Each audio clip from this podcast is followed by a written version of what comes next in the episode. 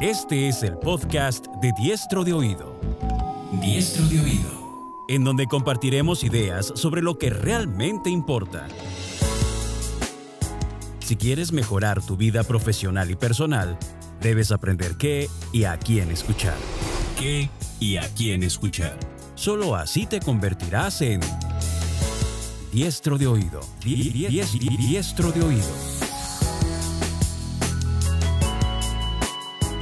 Y ahora con ustedes, Luis Chávez Cabello.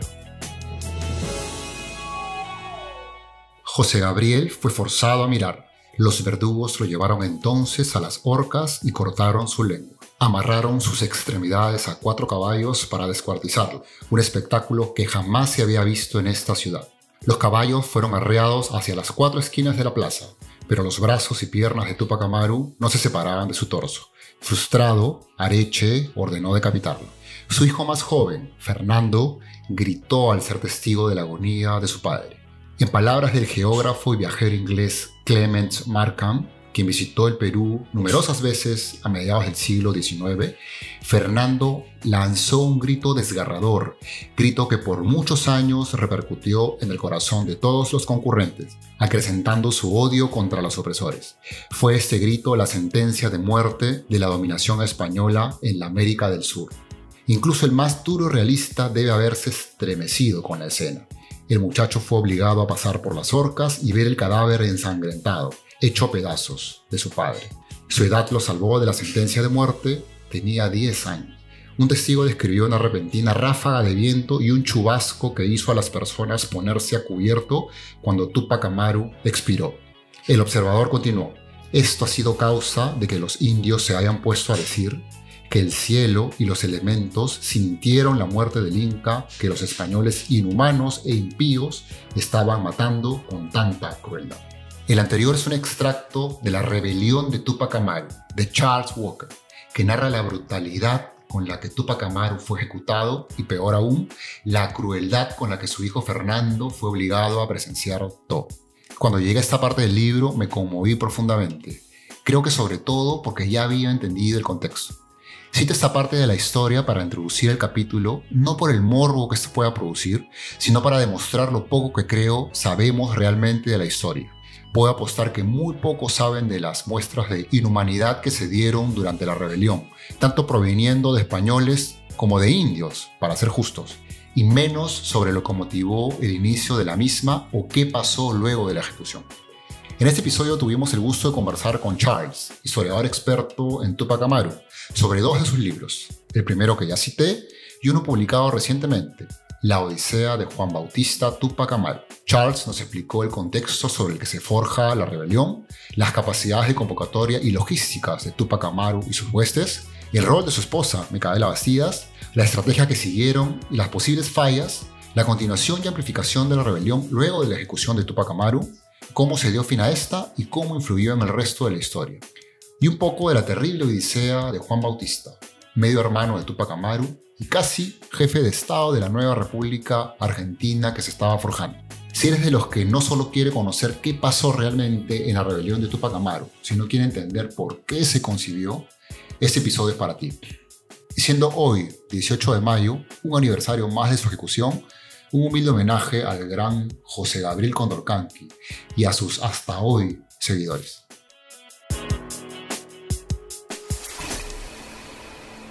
Esto es Diestro de Oído.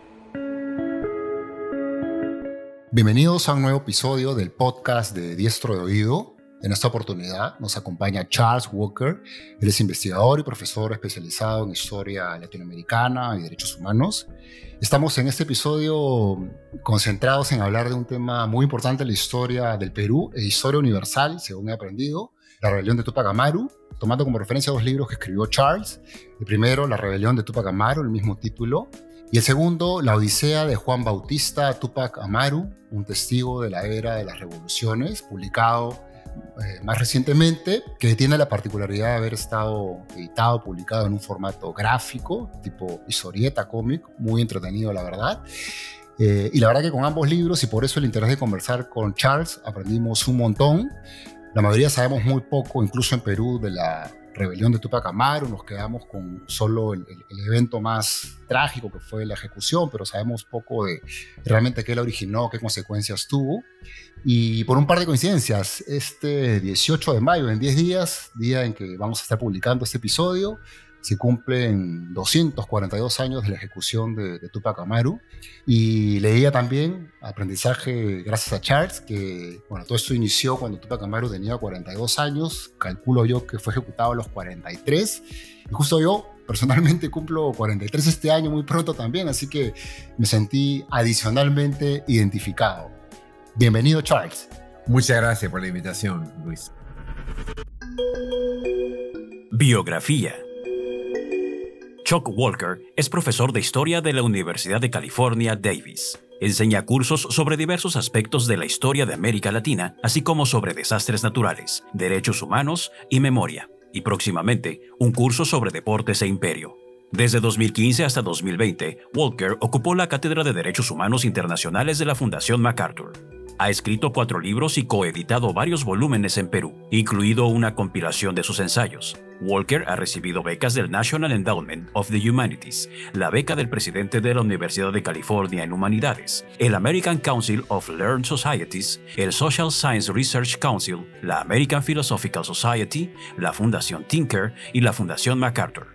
Actualmente lidera un proyecto financiado por UCLA Modern Endangered Archive Project para digitalizar el archivo de la Confederación Campesina Peruana. En 2013 fue nombrado profesor honorario de la Universidad San Antonio Abad del Cusco. Es miembro de juntas editoriales en Chile, Perú, España y Estados Unidos, y es el editor de Andes para la Oxford Research Encyclopedia of Latin American History.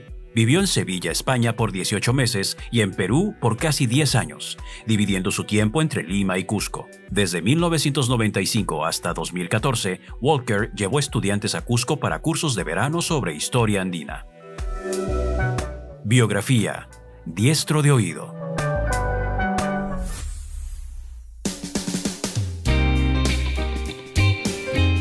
Empiezo con un par de preguntas para conocerte un poquito más acerca de tus intereses y qué, te puedo motivar a, enfocarte y desarrollar tanto sobre la, rebelión. ¿no?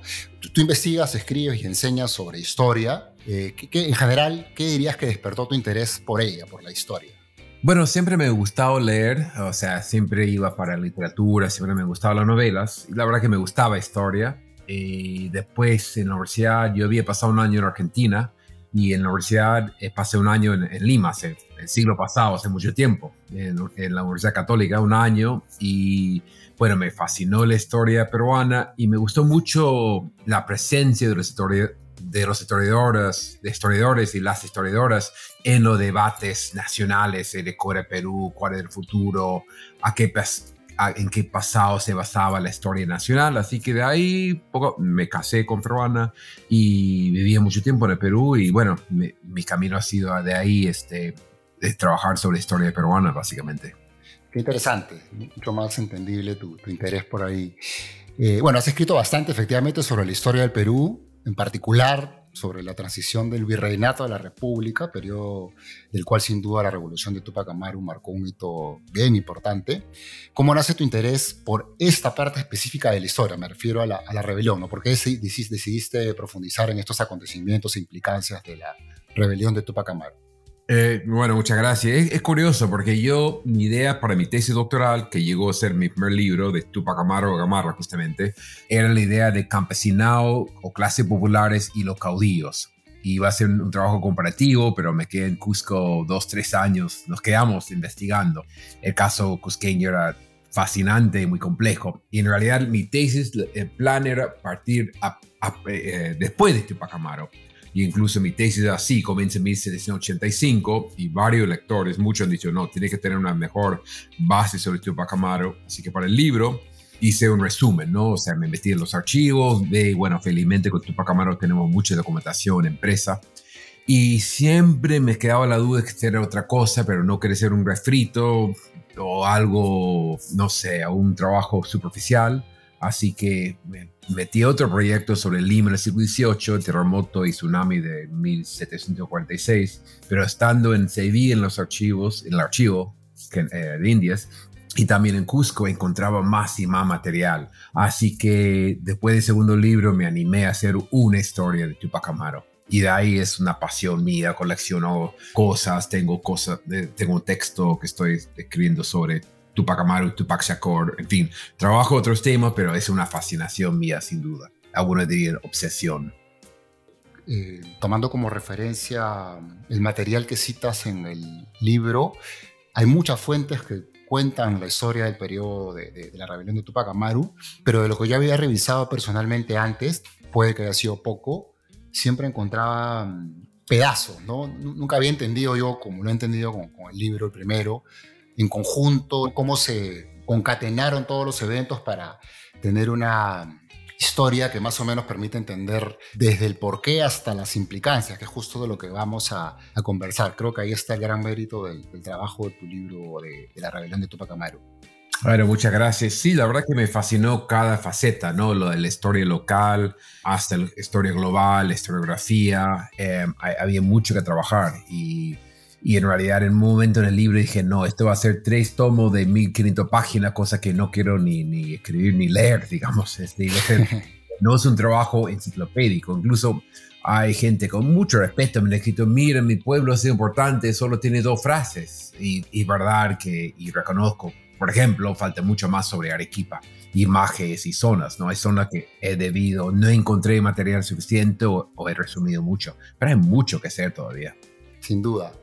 Bueno, entrando a, la, rebelión, que es la primera parte de la que vamos a hablar, porque la historia de Juan Bautista, según he entendido, es una, continuación de toda la, historia completa, eh, y, toma un poco esta, reflexión acerca de los pedazos de, esta parte de la historia, que si para investigadores como tú se siente que todavía falta completarla, para lectores como nosotros, por lo menos hasta antes de leer tu libro, lo, veíamos un poco más, más, más, disperso, ¿no? De hecho, con mucha pena yo creo que la mayoría de los peruanos incluso solo sabemos tres cosas de Tupac Amaru II, ¿no? Que fue ejecutado, jalado por los cuatro caballos, creo que esa escena la conoce todo el mundo. Eh, bueno, ahí hay una, una, corrección según aprendido en el libro, finalmente no fue ejecutado ahí, pero se intentó ejecutarlo de esa manera fue la cara de un par de billetes. Yo recuerdo haber utilizado el de, el de 500 cintis alguna vez. Y su nombre fue usado para las siglas de un movimiento terrorista protagonista de lamentables sucesos aquí en el Perú, ¿no? Me refiero al MRTA. Por eso, además, es muy sensible, creo, para la mayoría hablar de Tupac Amaru, ¿no? Pero hay muchas más preguntas que no nos hacemos, sin embargo, claves para entender realmente la, la rebelión, ¿no? Eh, y, me gustaría empezar con, un poco el contexto, ¿no? Todo, empieza en noviembre, recuerdo, de 1780, cuando Tupac Amaru II captura y ejecuta al entonces corregidor Antonio de Arriaga. ¿Cuál era el contexto en, el virreinato que motivó a Tupac Amaru a iniciar la rebelión y, qué reclamaba exactamente? ¿Por qué la hacía? Bueno, reclamaba el este, mayor autonomía o mejores derechos como curaca o cacique. Em, la, famosa reforma borbónica, un término que los que han llevado un curso de historia siglo XVIII suena un poco, creo, era un esfuerzo de los españoles de presionar más, de, de juntar o cobrar más dinero y a la vez eliminar, eliminar o, o reducir la autonomía de gente como los curacas, ¿no? O sea, Tupac Amaru sentía que él tenía que pagar más impuestos, juntar más impuestos de su gente mandar más gente de la zona a la mitad, la terrible mitad de Potosí, y en menos tiempo, o sea, más exigencias en un momento muy complicado para la economía peruana. Así que era personal eh, pero a la vez era, representaba un grupo social quechua hablante, runa, etcétera, ¿no? He visto una que otra dice, no, Tupac Amaru solo lo hizo por su propio interés. Nadie se levanta contra, contra los poderosos españoles en, el interés propio, o sea, él sabía el peligro, etcétera, ¿no? Pero ese es el contexto, momento muy complicado, como ha destacado Carlos Fernández Godoy, eh, eh, los años anteriores era, Perú era escena de muchos levantamientos pequeños, rebeliones, este, motines, eh, confrontaciones tipo así, pero algo tan grande nunca. Increíble como la historia universal, ¿no? Lo que pasaba entre España con Francia, aliados contra Inglaterra, termina, entiendo, influyendo en buena medida en una rebelión como esta también, ¿no? Exactamente, no, es un argumento que tengo, bueno, yo y varios más, ¿no? O sea que Tupac Amaru merece un papel mayor en lo que llamamos la historia global universal, o sea, para entender las tensiones entre estos tres países que has mencionado, para entender tensiones Perú, este, España, es bien, es bien importante este, Tupac Amaru. Y creo que en los textos escolares, en los textos de, de, de historia en varios idiomas, debería tener más presencia. Sí, de acuerdo. Eh, en este contexto en el cual efectivamente España necesitaba mucho más recursos y por, por, lo que he entendido, presionaba a sus, en este caso, a, sus territorios conquistados para poder extraer todo lo que pudiera, dado que necesitaba los, los recursos. Uh -huh. eh, hay un par de roles, digamos, de, de, personajes o cargos, más específicamente dentro de la estructura jerárquica de España en Perú, que parecen ser los, por un lado, los que aprovechan la oportunidad o, o de alguna manera los que cristalizan esta estrategia, ¿no? que son los corregidores uh -huh. y en alguna medida los curas incluso. Me refiero a la iglesia por un papel, papel protagónico que, que empiezan a, a, asumir. ¿no? ¿En, ¿En, qué medida cambian o, o, o, se vuelven un poco más eh, duros los corregidores y, y, los representantes de la iglesia aquí eh, en, en esa zona por estas épocas? Sí, los corregidores tienen que dar más, están presionando más, o sea, la, una especie de, o sea, hubo una especie de, de, paz con mucha tensión anterior, pero había forma de negociar, de pedir rebaja, de comprender año de, del niño, de sequía o, ma, o, mala cosecha, ¿no? En estos años eran mucho más exigentes. Ahora, la iglesia es compleja y fascinante también porque ellos mismos están sufriendo esa campaña. O sea, los Borbones quieren quitarle la autonomía, el poder. Dicen, no, ustedes están debajo, lo que llamamos el regalismo, ¿no? El rey y ustedes debajo, no somos socios, no somos así eh, entre los dos. Y por eso hay la iglesia, y siempre hay que hablar en plural hablando de la iglesia, uh -huh. hay algunos que apoyan apoyan a Tupac Amaru. En estos años, eh, hasta la independencia, hay curas y bueno, otros miembros y miembros de la iglesia que apoyan a los rebeldes y hay otros y otras que apoyan, digamos, el status quo. La iglesia está sintiendo esa presión de, de tener menos autonomía, pagar un poquito más y no tener papel preponderante en la vida cotidiana. Así que ese es otro factor ahí en el libro. Hablando de corregidores, bueno, con, con el que empieza, o, digamos con quien se marca el hito más grande del inicio de la revolución es la ejecución de este corregidor Antonio de Arriaga, que entiendo trabajaba con quien trabajaba de la mano Tupac Amaru, que era un curaca, uh -huh. posición intermedia entre el corregidor y, y el pueblo, digamos, ¿no?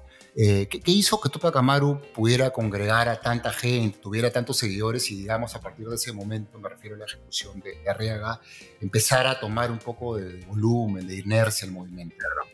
Sí, o sea, en primer lugar, con Arriaga eran conocidos, hay algunos indicios que amigos, ese día, el mismo día eh, que lo secuestra Tupac Amaru, este, habían comido juntos, ¿no? O sea, comparten mesa, que es un símbolo de amistad o por lo menos cercanía. Eh, pero Tupac Amaru es el dirigente perfecto en que tiene vínculo con toda la sociedad y no es como una sociedad eh, colonial como la peruana, muy jerárquica, muy fragmentada, segmentada. En ese sentido, Tupac Amaru hablaba quechua y como su profesión de comerciante en Potosí, con sus mulas, llevando eh, grandes cantidades de productos hacia Potosí y un poco más allá, parece que llegó Jujuy y Salta, él sabía cómo iban las cosas, conversaba con la gente, tenía compadres este, y entendía la situación, pero a la vez era perfectamente bilingüe, eh, parece que leía latín, muy bien educado, entonces en ese entonces él entraba a la mejor casa en Cusco, hay que recordar, Cusco tuvo una población semejante a la de Lima, eh, y en Lima también estuvo más de un año, en 77, poco más, también quiso acercarse a las clases altas, y se, o sea,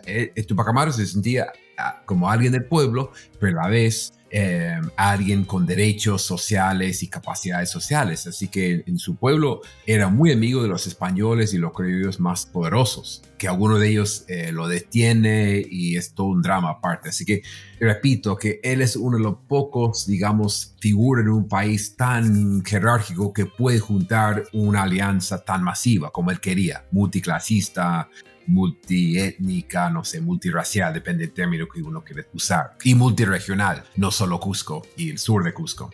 Recuerdo el libro que señalas que Tupac Amaru leía a Garcilaso y, creo que por eso muy, muy interesado y enfocado en, este retorno al, al, mundo inca que además mucha gente anhelaba por la época y por eso también parecía ser bastante atractivo para sus seguidores, ¿no?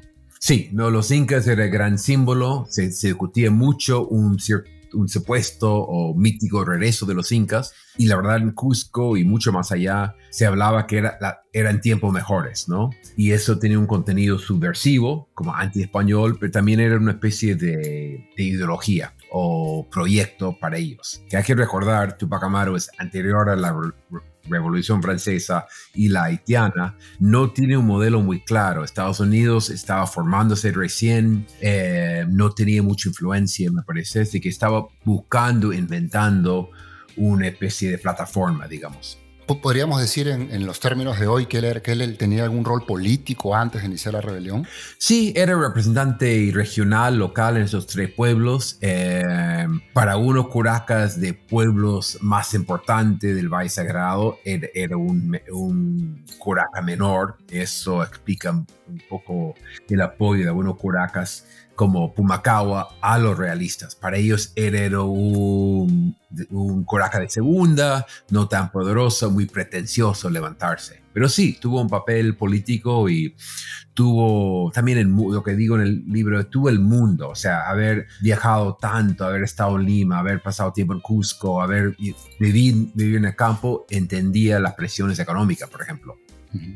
Yo, esta parte me parece particularmente importante porque aparentemente él hizo mucho esfuerzo consciente de, la, situación complicada para su gente, vamos a llamar en, este, este, caso, eh, y además justamente por este mundo muy testigo directo de las injusticias y del abuso y todo, él intentó primero, sin necesidad de recurrir a la, violencia, por lo, por lo que recuerdo también, eh, hacer los reclamos por estos cambios, pedir que se eliminen estos impuestos injustos, conversar con una serie de, políticos también y, líderes, y, pero aparentemente sus reclamos y protestas no fueron muy escuchadas, con lo cual podríamos decir que no le quedaba mucho camino que recurrir a la, a la, otra medida que ya era un poco más utilizando la fuerza, ¿no?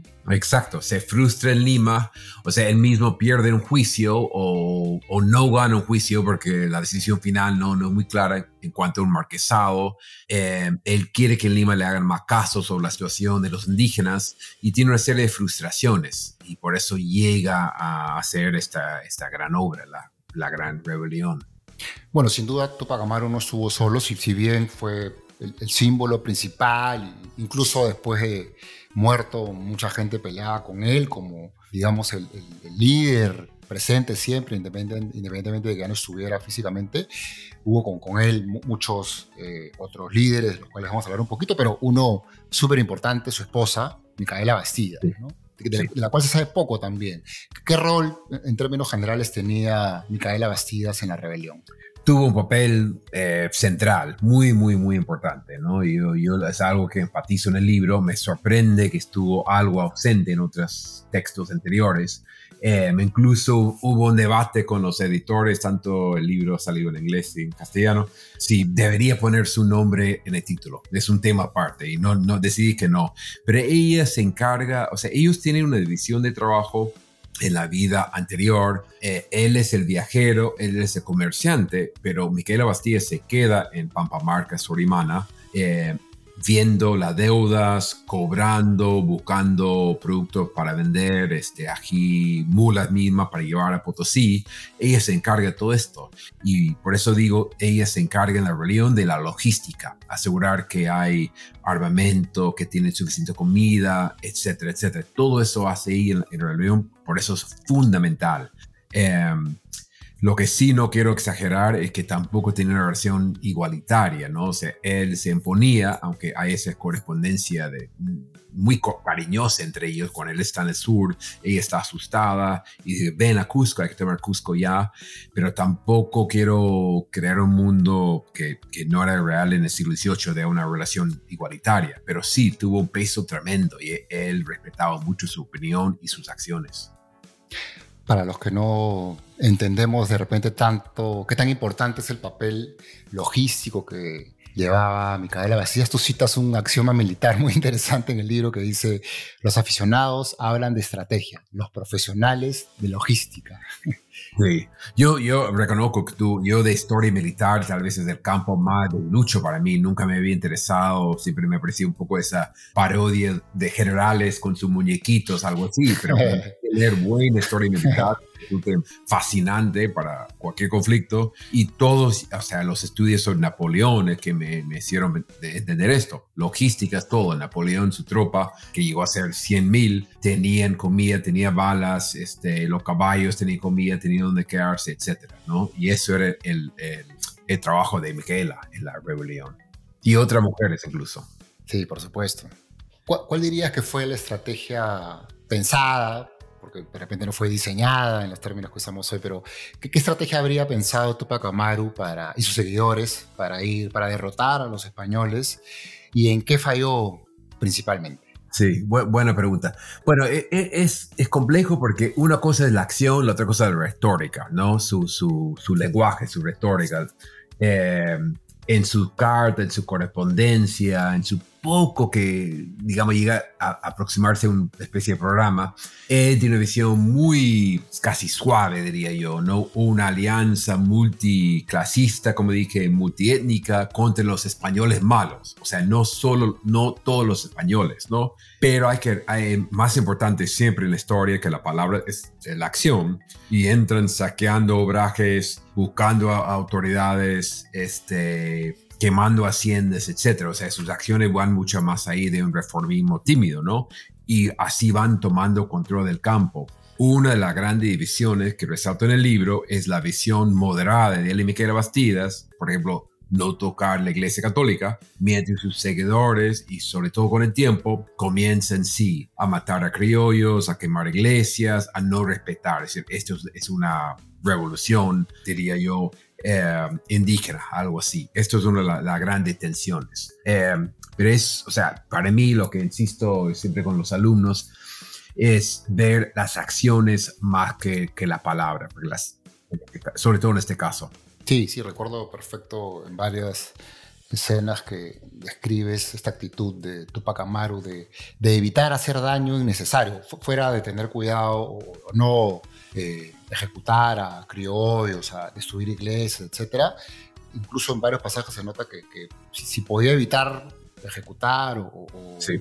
herir a alguien, Uh -huh. el, mensaje era ese, ¿no? Por favor, respetemos esto, no se trata de destruir, se trata de hacernos respetar, de, de llevar el mensaje, etc. Y, y, probablemente, eh, algo que yo no conocía, esta condición de ser muy ferviente, católico, en sí. alguna medida lo, lo, lo, lo, llevaba por ese camino, ¿no? Exacto, sí, no, él no concibe el mundo sin la iglesia católica, va con un sacerdote, respeta la iglesia, etcétera y con el tiempo, la frustración en zonas donde la iglesia no tiene el mismo papel tan fuerte, eh, los de abajo, digamos, tienen menos paciencia con la iglesia. Y sobre todo cuando llega el rumor de que la iglesia apoyó en la captura de Tupac Amaru. Así que los, este, y esto es algo fundamental, otra cosa que resalto en el libro, el papel de la iglesia en derrotar a Tupac Amaru y Miquel Bastidas, que es una ironía increíble porque ellos buscaban proteger la iglesia y, eso fue la causa, una de las causas principales por su derrota.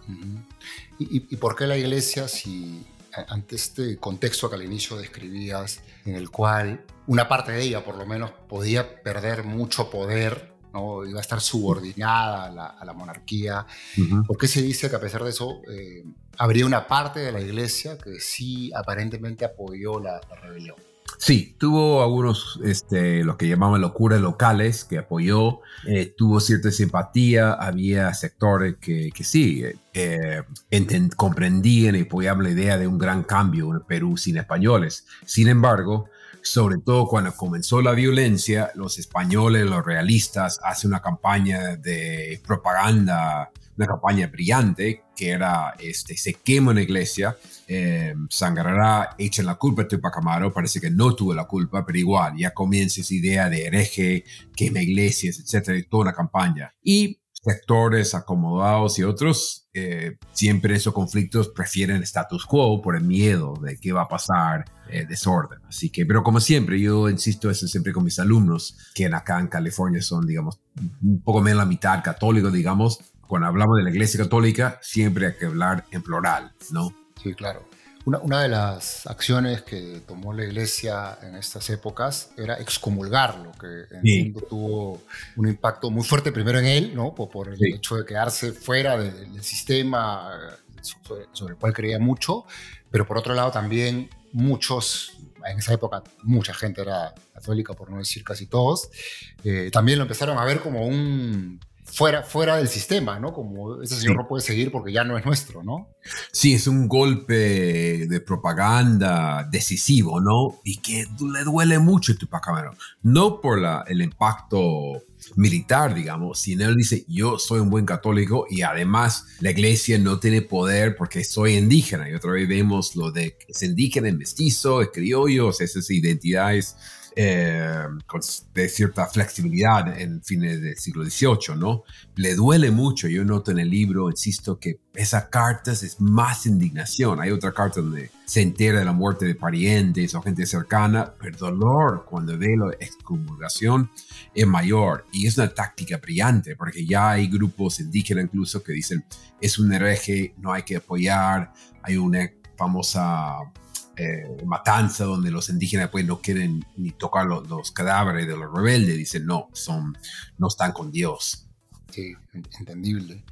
el, acontecimiento de todo lo desarrollado, eh, aparentemente Tupac Amaru prefiere, en, vez de ir directamente luego de, la primera ejecución a, al Cusco, a enfrentar, digamos, a, los gobernantes de la primera gran ciudad de las tres que había en el reinato junto con Lima y Potosí, eh, prefiere ir yéndose hacia el sur, como seguir juntando fuerzas para en el momento que aparentemente estuvieran preparados, eh, sitiar el Cusco, ¿no? Y, ese sitio del Cusco, bueno, de repente lo puedes contar un poquito, pero al final no, no funciona muy bien y pareciera que es uno de los puntos de quiebre importantes, ¿no? ¿Qué, pasó en el Cusco que, que, no pudieran ellos, a pesar de que parecían bastante bien, bien preparados, eh, vencer y, sitiar la ciudad y finalmente tuvieran que retroceder?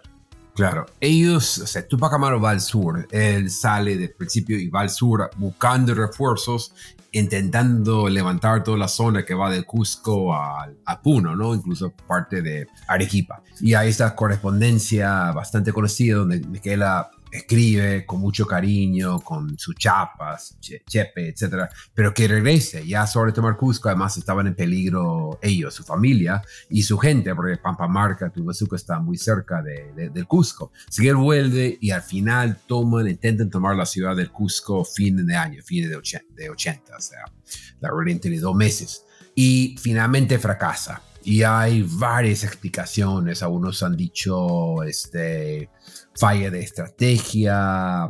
Eh, algunos han dicho que, bueno, no, no, no ayudó mucho. Varios han dicho con bastante razón que no quiso que los españoles pusieron indígenas adelante y este, que la batalla iba a ser feroz. Y él no quería quemar o destruir la cuna de los incas, Cusco, ¿no? Eh, lo que yo encontré, que no es, es, importante, pero no, no, no esperaba esto, eran este, una fuente que indiquen que la tropa, eh, muchos estaban enfermos del estómago. Y me puse a investigar un poco esa época de lluvia en Cusco, o sea, no pero era difícil recoger agua limpia. Y en esa situación las enfermedades se dan y se hacen algunas cooperaciones y me parece un factor adicional. O sea, su tropa, que era más de 10.000 tropas de soldados, eh, con las mujeres, las soldaderas, tienen varios nombres, Rabona se usaba también. Ellos recogen leña, buscan agua, cocinan, pero es muy complicado teniendo la oposición, los enemigos con cañones, con, con, este, con armamento muy cerca. Así que creo que es un factor adicional y decide ir al sur, volver y es justo día después llegan los refuerzos de Lima. Así que es el comienzo de un mes muy complicado que llegan a ser abril su captura de él y su familia, de una gran parte de su familia. Así que la toma de Cusco es fundamental. Em, todavía falta investigar, pero creo que son varias explicaciones, comenzando con su deseo de no destruir la ciudad y segundo, el mal estado de su tropa, que estaban enfermos, parece del estómago, muchos.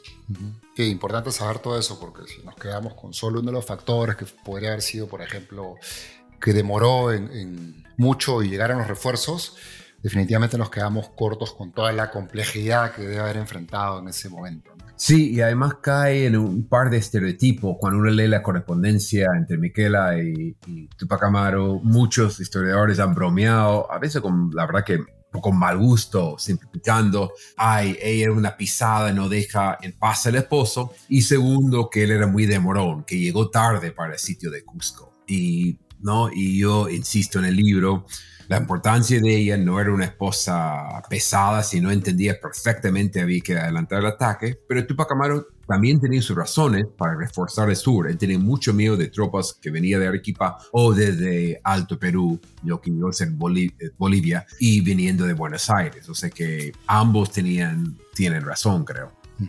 No, y me imagino también la, a diferencia de hoy, pues la falta de información. Nadie podía tener idea precisa ni a tiempo de realmente qué se estaba moviendo, cuánto se estaba moviendo, con lo cual era suponer, eh, intuir, qué, qué, qué, qué, escenario tan incierto debe, haber sido todo eso, ¿no? Bueno, posterior a, este fallo del sitio del Cusco y la persecución, la, huida o retroceso, digamos, al sur y finalmente la captura, viene eh, toda esta parte muy, muy triste de las torturas, las ejecuciones. Decía al inicio yo que aprendí esto, que no lo sabía con mucho detalle, ¿no? que finalmente eh, no, no, no, logran descuartizar a, a Tupac Amaru jalando con los cuatro caballos, sino que eh, finalmente tienen que, ahorcarlo para, para, poder matarlo. Y, y, lo que más me, me, conmovió fue eh, que creo que era su hijo menor, ¿no? Fernando, si no me equivoco, se obligaba a presenciar todo esto, incluso la muerte evidentemente de su padre, y lanza un grito que podría haber marcado toda la historia a continuación, no tan fuerte que aparentemente quedó en todo, todos los presentes y, podría haber definido el fin de la historia de la invasión española. Sí, no, esa escena es atroz. Este, Fernando es una vida terrible este, y, y algunos dicen, eh, algunos indicios, algunos estudios que sufría y no va a sorprender a nadie, una fuerte depresión toda la vida, ¿no? Eh, eh, hay unos estudios de eso, murió en, de, de, de, algún, tipo de depresión en España, es totalmente comprensible. Ver esta escena siendo sus padres, sus tíos, sus mejores amigos es, es atroz, ¿no? Eh, también hay que recordar, no solo fue ese día, en mayo, pero en abril, fines de abril, hay una especie de tortura a Tupac Amaro que usan la garrocha Em, lo, lo, cuelguen por media hora bajando y subiéndolo para que, para que de datos. Tenemos el testimonio. Esto fue para mí la peor lectura de todo, de cosa que no pude leer párrafos sin mirar por otro lado, tomar un poco de aire, porque cuentan lo que gritaba, que era en castellano, curiosamente, em, durante esas sesiones de tortura, porque estaban rompiendo sus hombros, ¿no?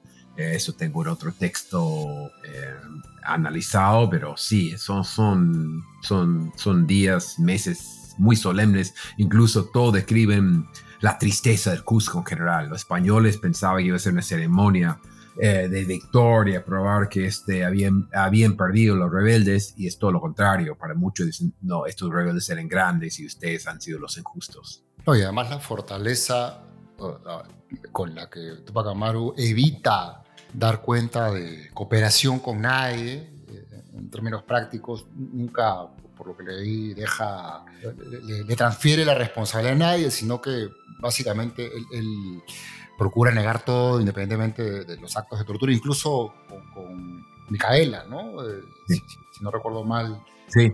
contabas que él, eh, un poco sabiendo que era imposible que ella estuviera completamente desvinculada, da a entender que él, él la obligaba, incluso la maltrataba como para que ella siguiera las órdenes, ¿no? Claro, y eso siempre uso como ejemplo de hay que tener, hay que usar los juicios, o sea, felizmente, y digo por varias razones, los españoles hicieron juicios, tenemos el testamento, o sea, testimonios, miles y miles de páginas, una base. Hay que leer toda esa documentación con mucho, mucho cuidado. Y uno que otro ha dicho, mira, tú, Miquela Bastías misma dijo, no tuvo nada que ver que lo obligó este, su esposo. Bueno, eso es un, es una campaña desesperada viendo a ver que, para que no le maten, ¿no? Que parece que había, como, como resalta Luis, o sea, había quedado con Tupac Amaro. Él no había no tenían, no tenía salvación, pero ella, con ese argumento, por ahí bajaban la pena que al final no resultó. Pero es obvio que tuvo un papel mayor, que estuvo muy metido al principio.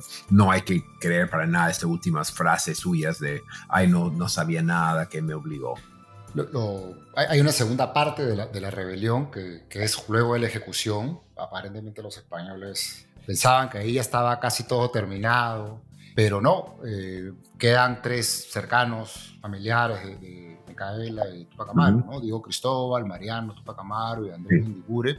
jóvenes, ¿no? Entre 26 y 17 años que lideraban en alguna medida eh, algunas partes de la, de, la, rebelión, no fueron capturados, se alejaron un poco y siguieron con eso, pero con una particularidad, ¿no? que, que sería súper importante que le expliques. Eh, aparentemente en una fase mucho más sangrienta que la primera. ¿Por qué, se, por qué, qué, la hace más sangrienta y por qué consideras que, que, ocurre de este modo?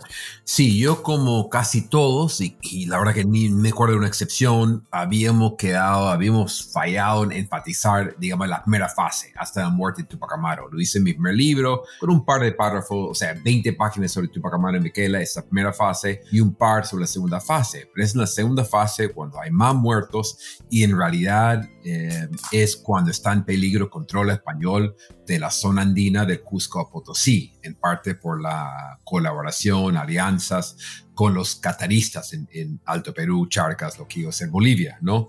Pero la violencia aumenta y aumenta y creo que es cuestión de tiempo. las, los levantamientos, rebeliones se ponen más violentos, o sea, los, los filtros los frenos ya no hay, la gente ya no toma presos, por ejemplo, ya no hay neutralidad. Ah, en la primera fase, eh, la, de Tupac los, por ejemplo, bodegueros mestizos, ni los españoles ni los rebeldes los tocaban, lo dejaban en paz. En la segunda fase, uno era o rebelde, asociado con indígena, o realista con español. Y muchos, digamos, mestizos, hasta monjas, tenían que irse a una ciudad a buscar refugio temiendo el miedo. O sea, es cuestión del, tiempo eh, y con la mayor violencia. Y ya no hay un líder como Tupac Amaro o líderes como Tupac Amaro y Micra Bastías que, que, insisten no a, la, no a la violencia a la iglesia, a los grupos intermedios, etc. Sino ya es lo que llaman el libro guerra de casta uno al otro, no por, y esto es un ejemplo que usó Flor Galindo, que por eso un botón alguien podría ser considerado español. Y los españoles ya no perdonaban a comunidades que no habían apoyado a Tupac Amaru, igual muchas veces mataban a todos, por lo menos a todos los jóvenes. Así que ya hablamos de 100.000 muertos, la gran mayoría era en esta segunda fase. Es una cifra que yo no creía para nada, me pareció una tremenda exageración, pero con el tiempo, juntando información, dándome cuenta de un pueblo de 2.000, ya no quedaba nadie, creo que se acerca la verdad. Y para tener idea de escala sobre esa cifra, eran 100.000 muertos de 1.8 millones que había en todo el virreinato. Es una proporción enorme.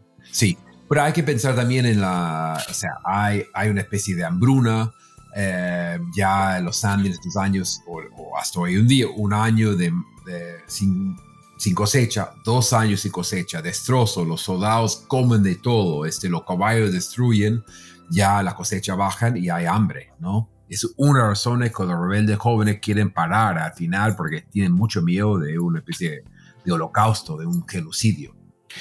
Estos tres líderes que continúan la, rebelión, digo Cristóbal, Mariano y Andrés, que se van eh, separando un poco, yendo a, zonas un poco más alejadas, se van uniendo, como contabas, con otros rebeldes de otras zonas. Está el caso de, la gente que seguía a, Tupac Katari, que tenía algún paralelo con, Tupac Amaru, pero en, tierras bolivianas, eh, eh, entiendo. Y, parece, por lo que escribías también, que, que sumando, si uno calcula todo lo que sumaban estas fuerzas y al aparente poderío que tenían, pareciera que ya, tenían suficiente como para ahora sí hacerle frente a, los españoles eh, y, probablemente vencerlos. Sin embargo, eh, hay, un cambio de estrategia, ¿no? Los españoles, sabiendo de, esta, amenaza creciente de la revolución, plantean un, un alto al fuego, prometiendo indultarlos a, todos los líderes participantes. Y, si no recuerdo mal, Diego Cristóbal fue el, primero en, aceptar el indulto para salvar a su familia, además porque tenía algunas dudas y ya no quería seguir participando, seguir cargando con tantos, con tantos muertos, ¿no? Eh, que, se discute mucho si, estuvo bien para los líderes aceptar la la amnistía, digamos. Uno, uno por si, si, valía la pena creerle a los españoles, porque podían estar mintiendo, ¿no? Y segundo, si era el momento correcto, ¿no? Porque como contaba hace un rato, parecía que ya eran suficientemente grandes como para hacer frente. ¿Qué, qué, qué pasó en esta etapa? ¿Por qué crees que, que finalmente sí accedieron a, la amnistía y, y, era la mejor decisión que podían haber tomado con todo lo que se sabe hasta ahora? Bueno, resultó una decisión fatal, literalmente. Eh, los españoles están divididos y esto está ayudando mucho a los rebeldes.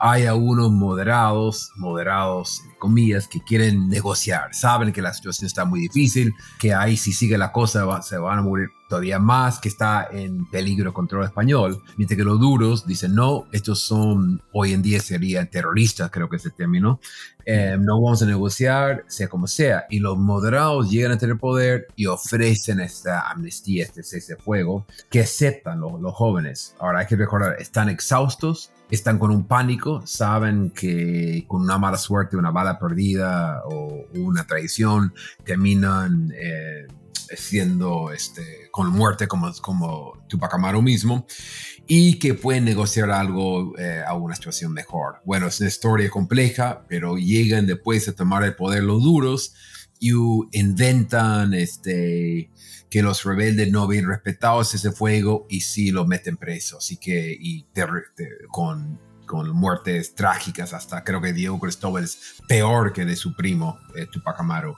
Eh, así que desde nuestra de, de, perspectiva de, de, lo que pasó después, una pésima decisión para que comprender que eran muy jóvenes, muy asustados y todo eso, ¿no? Han podido seguido, pero ya, ya parece que no daban más. Pero sí, es como los amigos de deportes sabrá si, pucha, si hubiera hecho tal cambio antes o si hubiera entrado el penal.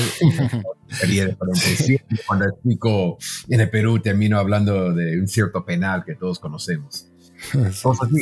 Sí, la y es, es, interesante, no solo es jugar esto, pero saber que la historia pudo haber sido muy diferente. Siempre es así. O sea, no, no, no hay nada, no hay, un no hay solo un camino.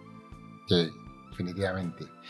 Lo, que me llamó la atención es que eh, en algún momento parecen automáticamente, sin, cargos muy claros, ¿no? Eh, se, hace, el revés a esta amnistía, bueno, son capturados nuevamente, ejecutados a nombre del rey, entre comillas, ¿no? Por cargos tan absurdos aparentemente como recibir visitas sospechosas, ser tratados como incas, construir un refugio, llevar vidas medias desordenadas, cosas medias rebuscadas y hasta sembradas parecieran, ¿no? Sí, sí, sí, sí, exacto. Pero los españoles eh, saben que han ganado con las justas. O sea, hay muchísimo miedo y lo que llama la atención mucho posteriormente es que no hubo una tremenda venganza, no hubo campañas contra las indígenas, o sea, sí hubo campañas en contra que podemos conversar, pero no hubo, los españoles se daban con tanto miedo que tampoco podían imponer nuevo orden o cambiar mucho status quo. O sea, de alguna forma los rebeldes habían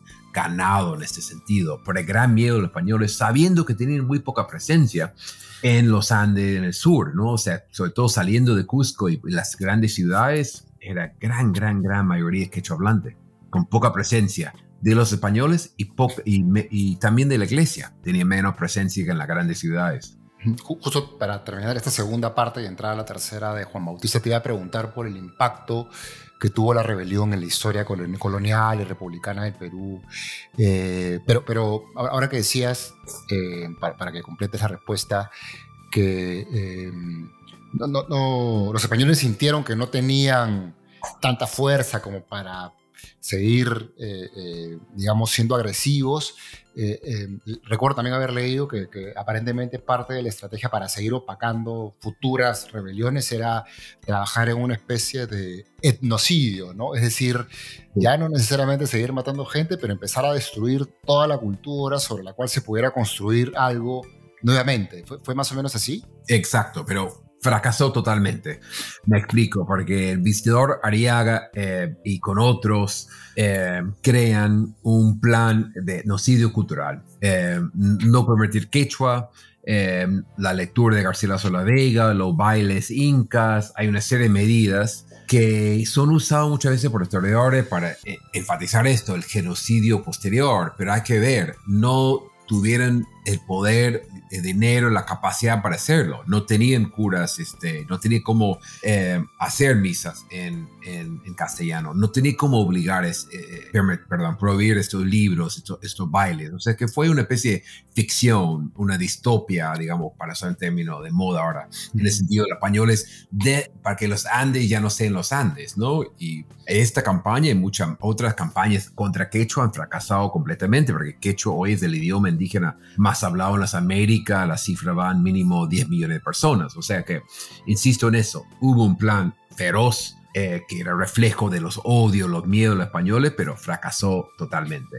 Y ahí hubo una especie de buscar alternativas, eh, nuevos tipos de casicascos, de alguna forma los españoles ya no inventan, ya no pueden buscar un, un nuevo plan, ya no tienen una alternativa a lo que había dominado desde fines del siglo XVI, ese pacto de Toledo con, con indígenas que tienen ciertos derechos, tienen poco de autonomía, pero pagaban impuestos, pagaban mitad, toda esa cosa. Así que eso es una especie de momento culminante muy importante en la historia peruana, en la historia andina. Cuando reflexionas sobre el impacto de esta rebelión en la consecuente historia peruana y latinoamericana, eh, ¿a qué te refieres cuando dices que esta rebelión a su vez postergó y apresuró la independencia? Sí, o sea, e, e, e, este es el tema del bicentenario que hemos hablado muchos y muchas veces. Eh, no es el primer paso a la independencia porque él buscaba otra cosa. Él era muy, o sea, el Perú y el mundo era muy diferente en 1780, 81, 82 que 30 años después, ¿no? No había, no había pasado, como mencioné, la Revolución Francesa, eh, la haitiana, no tenía un modelo muy claro, eh, pero de alguna forma comenzó una ruptura eh, entre Perú y España. Así que es, muy complejo, no creo que es, simplemente un primer paso de la independencia, no es una primera fase, pero sí comienza la ruptura definitiva entre España y Perú. Vamos a entrar a la tercera parte, que es la que se describe en, ese otro libro de Juan Bautista Tupac Amaru, que, como contaba, estaba, está publicado en formato gráfico. Eh, bueno, Juan Bautista era hermano, medio hermano, creo, de, Tupac Amaru. Fue apresado y aparentemente vinculado desde el inicio con la rebelión. No, no, se tiene muy claro cuál fue su papel, pero de ahí pasa una serie de peripecias que por lo que has explicado muy bien, eh, vale la pena eh, eh, recordar y analizar, porque la, tragedia de la vida que tuvo y el aguante que tuvo para llegar hasta sus ochenta y pico, si no recuerdo mal, años, la verdad que es increíble. Además, cómo fue visto en el mundo. Para empezar, ¿qué, papel se cree o se sabe que, desempeñó Juan Bautista Tupac Amaru durante la rebelión? No tuvo un papel mayor. En un juicio menciona que él llevaba la cama de su hermano, que es una escena que difícil, incluso no lo pusieron a comer porque no podía conseguir qué tipo de cama era, cómo llevaba uno una cama en el siglo XVIII. Y no sabemos si era que, que su hermano, José Gabriel, quiso proteger a su hermano o hay un indicio que decía em, es, muy chiquito, este, es inferior, no es un buen luchador, que una falta de confianza. Pero no tiene un papel mayor y por lo tanto cae preso, lo liberan, de nuevo lo meten preso y hay en lo posterior, en lo que estamos hablando hace unos minutos, los años el último año de la rebelión, los años posteriores, que hay sí una venganza contra todo lo que es la familia Condorcanqui, la familia Tupac Amaru. Y el, Juan Bautista sufre esto con lo que viene a ser su tremenda vida. Y, por esa dificultad de, demostrar que tuvo una participación muy activa en la rebelión fue que no se le ejecutó o fue más un factor de suerte? Es suerte, pero yo creo que sí, fue el gran factor. O sea, no, si hubiera sido, si hubieran tenido testigo que él mató a alguien o que quemó un obraje o saqueó una hacienda, pero no tenían y había esa duda qué hacer con ellos. Em, no, la verdad que no sabían, por eso llevan a Lima un grupo este, de, parientes, algunos lejanos, y eso sí es trágico, algunos que ni sabían de la rebelión, parece que tenían mm. parientes yendo a la selva lo que hoy es la convención, eh, y que no, no estaban enterados, pero por tener el apellido Condorcanqui o Noguera, o no me acuerdo cuál de ellos, o, ser pariente de Miquela Bastidas, los llevaron presos a, a, Lima y tenían diferentes destinos, casi todos trágicos. Sí, recuerdo que en ese pasaje de, donde llevan a todos de Cusco a Lima, no solamente muchos perecen y sufren y casi se pierden, sino que tuvo que, entre las grandes tragedias que tuvo que vivir, vio morir a su, a su mamá de, sed, ¿no? Sí. Recuerdo que cuentas. Eh, ve morir a su esposa también cuando se lo llevan de el Callao hacia, hacia España, la penosa travesía y, bueno, miles de tristes eventos que yo creo que para entenderlos y para vivirlos hay que leer el, segundo libro porque además ilustra con el mejor de los esfuerzos creo un poquito de, lo que pasa en estas, en estas épocas, en estos escenarios para entenderlos mucho mejor. Pero un, evento que me parece cambia un poco su, su, vida y es importante es esta gran, este gran periodo de años que pasó en Ceuta, si se pronuncia bien, ¿no? ¿Qué, ¿Qué, era Ceuta en esos tiempos y cómo, era la cómo fue esa parte de su vida? Sí, él, o sea, su itinerario es de Cusco, lo llevan preso a un grupo grande, más de 100, eh, la Marcha de la Muerte lo llama otro deseador, eh, de Cusco a Lima, que no es cosa menor, ir caminando encadenado, ¿no? Yo mapeamos la ruta y justamente fueron por la, la, zona más alta de entre oh. y, y, la costa. Eh, se equivocaron, murió, ahí murió su mamá deshidratada, que ya, ya es ya nos imaginamos, ¿no? Bueno, de Lima está preso en Callao, en eh, Real Felipe, y lo mandan en barco, tiene una tragedia en el barco, ahí muere su esposa, Susana Aguirre, se llega a, Cádiz, en el sur de España, y lo mandan a Ceuta. Ceuta es eh, la parte, todavía pertenece a España, es el norte-norte de África, frente a Gibraltar. Eh, supuestamente de la playa española se puede ver Ceuta y viceversa. Yo, yo que estuve en Ceuta una semana no, no, me pasó esto. Eh, bueno, es parte de la mitología, es una parte que gustó de eh, la apertura Mediterráneo al, al, mar Atlántico. Es un pedazo de tierra muy, es una península muy, muy angosta. Y bueno, ahí es por fin tiene algo de suerte en que no lo meten en la cárcel misma, sino es un confinado. Tiene derecho a caminar por ahí, y gana una pequeña pensión, pero no puede irse de la península. Y está ahí más de 30 años, ¿no? Y ahí crea su vida, ¿no? Eh, es una vida difícil, ¿no? ¿no? No quiero exagerar o dar una visión romántica, pero uh, muchos, muchos resúmenes han dicho que estuvo no había visto el sol 30 años, eso sabemos que no, pero tuvo que ingeniarse para, para, este, para sobrevivir. Le daban una pequeña pensión, vivía con la familia, explotado, al final se fue y bueno, poco a poco, como explico, creó logró crear su propia vida ahí, ¿no? Pero más de 30 años en este pedazo de, tierra. Lo que hoy es, Marruecos, o sea, es Marruecos incluso dice que Ceuta es parte, pero sigue siendo parte de España. Y tuve mucha suerte en ir ahí, investigar, encontrar buena documentación sobre él y del otro personaje, eh, Durán Martel narras mucho sobre, o, regular sobre Durán Martel, que fue su, desde ese entonces hasta el último día, aunque después no se supo, nada de él, su, su, gran compañero.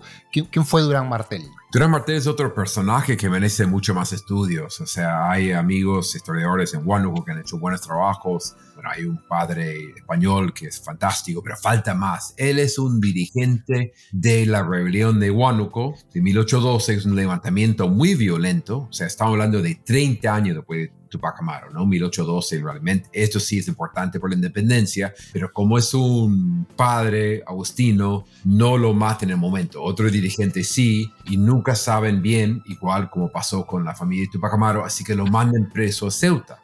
Llega ahí, eh, Juan Bautista ya tenía 25 años ahí y llegan a ser este, grandes, grandes amigos. La memoria de Juan Bautista, un libro que siempre recomiendo, 40 años cautiverio, habla maravilla de, de Durán Martel, su, su, su, vida, sus amores, o sea, que, que él aguantó y llegó a salir y volver a, las Américas, aunque Argentina, gracias a Durán Martel. Y de él solo sabemos muy poco. Yo he investigado un poco en Buenos Aires, espero encontrar más, pero he encontrado muy poco. es una amistad bellísima. Siempre digo en las presentaciones que no hay que, cuando uno es, eh, los biógrafos no deberían enamorarse de sus sujetos, pero yo de ellos tengo una admiración increíble, así que dediqué el libro a ellos dos. Sí, sí, se, ve al inicio. Eh, eh, en Ceuta, además de poder investigar, aparentemente escribir un poco, leer, educarse un poco más Juan Bautista, también cuentas que conoce a mucha gente que había peleado en la guerra de España contra Francia, contra Inglaterra, incluso algunos personajes que ya luchaban por la independencia en América del Sur, y incluso conoció, se enteró ahí de la Revolución Francesa, la haitiana y todo. ¿no? Eh, ¿Qué, cambio o qué, tan, en qué medida fue importante este panorama de nuevas personalidades luchando en el mundo para Juan Bautista? Sí, por ese título este, lo desea de Juan Bautista, un testigo de la era de, las revoluciones, porque yo, y esto es algo que todavía está en debate, ¿no? Algunos lectores están de acuerdo, algunos no, nadie me ha criticado mucho sobre la felizmente, eh, que yo digo, estando ahí, eh, se, o sea, hace amistad, llega a conocer a como has dicho, ¿no? O sea, presos, muchos liberales españoles, algunos de ellos muy importantes, lo que llegan a ser venezolanos, argentinos, de las la luchas entre los ingleses y la España que pasan justo frente entre Gibraltar y Ceuta, llega a estar enterrado y eso se ve en, en sus memorias. Está ahí la influencia de la ilustración y todos esos acontecimientos que, mira, son, deja particularmente apasionantes. Yo, no, yo sé que los años, la década son como los niños, uno no debería tener preferencias, uno es mejor que el otro.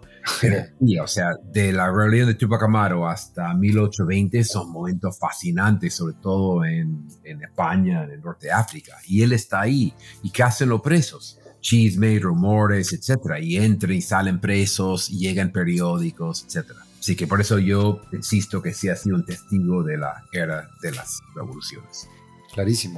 Bueno, luego llega a Argentina, efectivamente, con, con Durán, acompañado por Durán Martel, en donde primero le, le piden escribir sus memorias, que, tiene la particularidad de que tiene muchos detractores, ¿no? Aparentemente bastante gente no, no cree que las memorias puedan haber sido escritas por él, que aparentemente, según ellos, no era tan educado y además tiene demasiados hechos al detalle como para ver que alguien pueda recordar tanto. Y eso lamentablemente aparente al parecer hizo que eh, después no tuviera mucho impacto, por lo menos en, los años siguientes, ¿no? Eh, fue, así, efectivamente no, no, tuvieron en ese momento mucha preponderancia, digamos, estas memorias. Sí, es, es, una historia eh, este, fascinante, es una historia argentina, pero es americana, global. O sea, él llega digamos, los últimos años donde hay mucho interés en Argentina los incas, ¿no? Belgrano, una década antes, había, eh, había hablado de un rey inca, posiblemente en, el, en, Tucumán. Eh, había una visión de Argentina como nación, que no existía todavía el nombre, eh, como un pasado inca, ¿no? Por eso él es conocido ahí en, Argentina, hay una especie de culto de Tupac Amaru, y por eso en, en el cómic lo ponemos como sorprendido con la baja y la gente sabe quién es, ¿no? Pero él justo en esos años eh, entra Rosas o algunos grupos que no tienen ningún interés en la historia inca eh, y tiene también mala suerte que alguien, un intelectual muy importante, dice que es un impostor, ¿no? Y Markham repite esto eh, que, es falso. Y es en parte es, este, curioso porque su historia es tan tremenda y nadie cree que no puede ser hermano de Tupac Amaru que aparece 40, su libro más de 40 años después, creen que está inventando, ¿no? O sea, hay un, hay ese, digamos, el lado de, no creer, pero también hay un lado de, racismo, que como un indígena que en la rebelión no supo firmar su libro, su, perdón, su sentencia, ¿cómo pudo escribir estas memorias que están muy bien escritas, no? y yo, es eso otro de los temas fundamentales del, del cómic, es no, él iba aprendiendo, en la cárcel tuvo, en Ceuta tuvo tiempo, Durán Martel, como buen agustino, muy educado, y seguramente escribieron juntos la memoria, como era muy común, ¿no? No es este...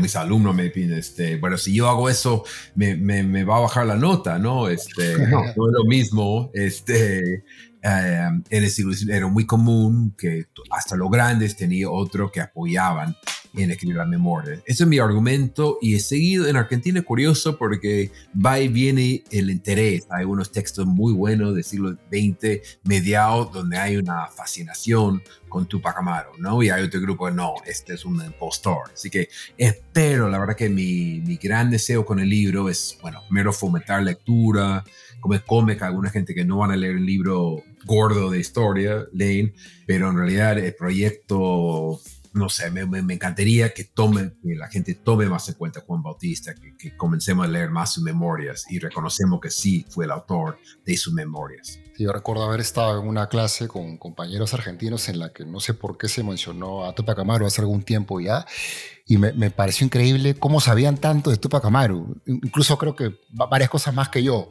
No, no, recuerdo que haya mencionado a Juan Bautista exactamente, pero, pero sí, por lo que contaban, hacía referencia que desde Tupac Amaru hubo muchas ideas que se tomaron al, al momento de la ejecución de la, de la independencia de Argentina a cargo de Manuel Belgrano y que, y que sí, que efectivamente habían propuesto algún todavía viviente, descendiente de los incas como jefe de Estado. Eso me pareció espectacular.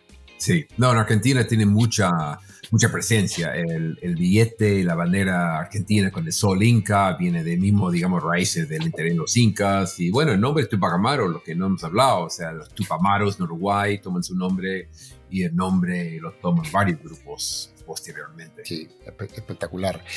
Eh, vamos a ir terminando, Charles, con un par de preguntas medias personales que siempre hacemos generales, que ya no tienen que ver con el libro que hacemos aquí en Destruido, pero, pero antes de eso, no sé si te gustaría comentar algo adicional de, toda la historia que estamos repasando ahora de la rebelión y Juan Bautista o alguna reflexión que, te gustaría resaltar. No, bueno, una pregunta que me hacen muchos es si no se ha escrito mucho sobre Tupac Amaru, ¿no? Y yo, este, por un lado, reconozco que hay vacíos hay temas que hay que trabajar, hay muchos temas que trabajar, eh, pero hay mucho que conocer. O sea, comenzamos con la religión de Tupac Amaru, el papel de las mujeres es un tema que hay que trabajar más, ¿no? Miquela Bastidas merece más estudios, ¿no? Eh, el impacto, una serie de temas, sí me parece que hay que que este, investigar y publicar más. Y el cómic ha sido un esfuerzo también, me interesó para, para la verdad que al, reconozco para tratar algo nuevo, que resultó muchísimo trabajo. Trabajé con un gran artista, Liz Clark, pero justo en varias presentaciones insistido, no lo haga como un proyecto fácil, ha sido mucho, mucho trabajo, muy entretenido, pero mucho trabajo, pero buscando llegar a nuevos lectores, ¿no? Y, eh, y bueno, me alegro mucho que ya me lleguen comentarios de Cusco, de Huánuco, de Lima, Trujillo, una que otra que, ay, por fin conseguí el cómic, y me, me, comentan cosas, ¿no? El cómic, curioso, es bueno para difusión, para los, sobre todo los que tienen un poco miedo a los libros, pero a la vez el cómic de calidad, de colores, de caro. Es una paradoja que varios, este, incluso de colegio de Merequito, queremos usarlo en el colegio, pero tenemos un ejemplar, ¿no? Y el, el libro es, es, es realmente caro, ¿no?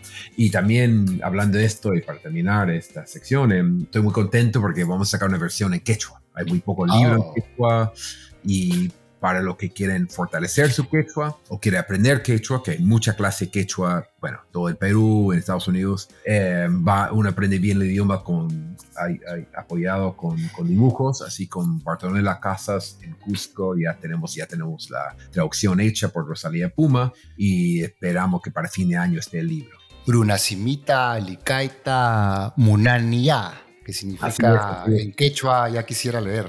Sí, exacto, sí. oh, interesantísimo, qué, qué, qué, lindo, qué lindo sería tener en quechua también. Eh, te, hago dos preguntitas ya para terminar. Como te decía, fuera, fuera de, la historia tan linda que hemos repasado hasta ahora, tan completa, ¿qué, es algo que al oír te puede sacar de quicio, te puede volver loco? Em, que ya en el Perú no interesa la historia, ya pasó. Mm. me, eh, no solo me pongo la idea, porque no me gusta la idea, pero me parece totalmente equivocado. A mí más bien me sorprende que cuando a veces me siento en un restaurante solo y la gente que ¿qué hace este gringo aquí? Conversamos o gente que conoce mi libro. Hay mucha fascinación con la, con, con la historia. Obviamente, como cualquier país, mucha invención, desconocimiento, pero hay que fomentar esto, ¿no? Por eso mucho de mi generación estamos buscando publicar libros que van un poco más allá del mundo académico, que sí es limitado Así que esto me, de verdad, no solo es por defender mi campo, la historia, sino me parece muy equivocado. En Perú hay una fascinación con la historia, la gente le gusta contar, escuchar, y hay mucho que hacer. Y espero seguir fomentando esto que es algo que oyes y por el contrario te obliga a quedarte escuchando, no te puedes ir. Ah, escucha, eso, vi, este, se, me venían a la mente tantas cosas. Este, bueno, a mí me gusta escuchar las historias personales y muchas veces en el Perú hay esta combinación, bueno, yo sé que en mi caso no interesa, pero eso me pasó durante que siguió el conflicto armado interno, así cuando yo estuve en la selva. A mí me gusta mucho escuchar las historias personales. El Perú es, como ver la historia oral, así que yo cuando obviamente hay gente narcisista o que sus historias realmente no interesan, ¿no? Claro a mí mucha gente muy humilde como este casi con una cierta inseguridad dicen ah nadie interesa mi historia pero yo estuve en tal zona a mí a mí yo siempre me quedo escuchando. Mi suegro era un historiador aficionado eh, ah. publicó un par de libros y le encantaba cantaba contar sus historias y yo era el último siempre en la mesa quedándome esto soy bueno en escuchar esto. Soy muy impaciente con otras cosas sin duda. Ah qué interesante qué lindo Bien, Charles, la verdad que muy agradecidos. Nos encantó, nos encantaron los dos libros, esta conversación también. Eh, en general me queda que mm, reducir la historia, aquello que genera más conmoción, como la ejecución solamente, sí, entiendo que permite que sea muy fácil transmitirlo, pero no entender realmente qué pasó, por qué pasó. ¿no? En cambio, tener todo el, el, contexto eh, por el cual, en el cual se revelaron nuestros hermanos de entonces y todo lo que pasaron da una visión con una perspectiva completamente distinta. Así que gracias por toda la investigación que has hecho, por el esfuerzo por compartir la historia, además en un formato mucho más accesible como el cómic y por supuesto por contarnos mucho más en este episodio. Bueno, muchas gracias Luis por la buena pregunta, la muy buena lectura. Yo sé que detrás de esto hay un equipo, sé que está Camila y otros, y los podcasts requieren todo un equipo, así que agradezco mucho. Para un autor no hay nada mejor que un lector que ha leído con tanta atención, así que muy agradecido y a todos los que escuchen este podcast Muchas gracias, Charles. Te mando un abrazo.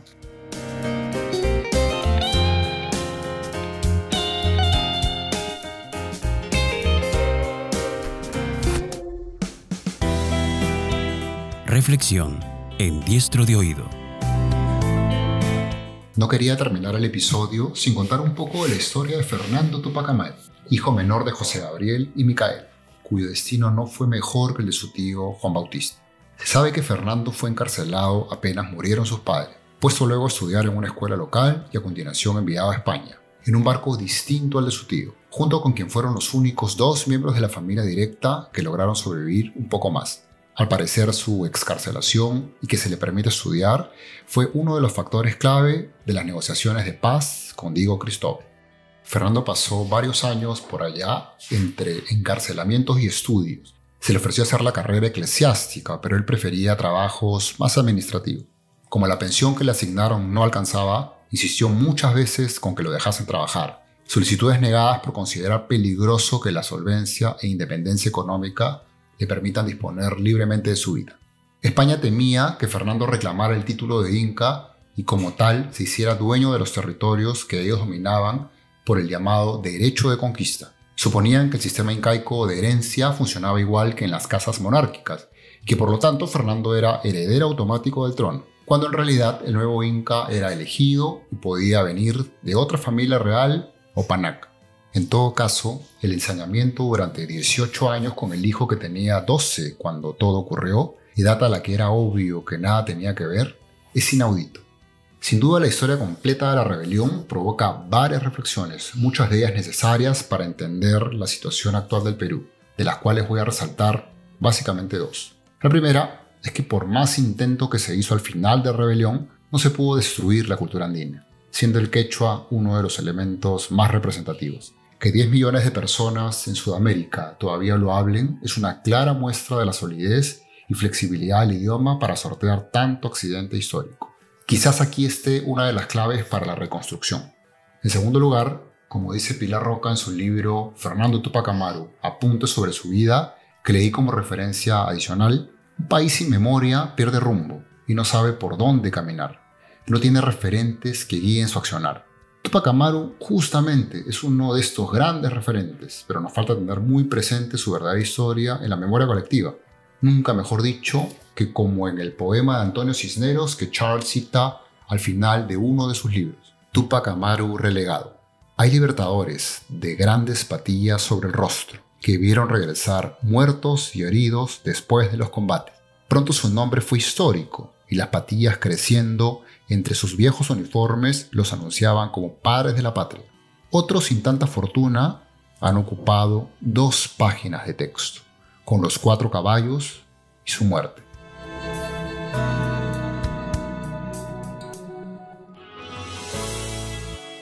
Gracias por escuchar el podcast de Diestro de Oído. Recuerda que puedes suscribirte en Spotify, Apple Podcast, Google Podcast, Spreaker o en tu reproductor de podcast favorito. No olvides visitar diestrodeoído.com para disfrutar de nuestros contenidos en otros formatos y seguirnos en todas las redes sociales. Hasta la próxima.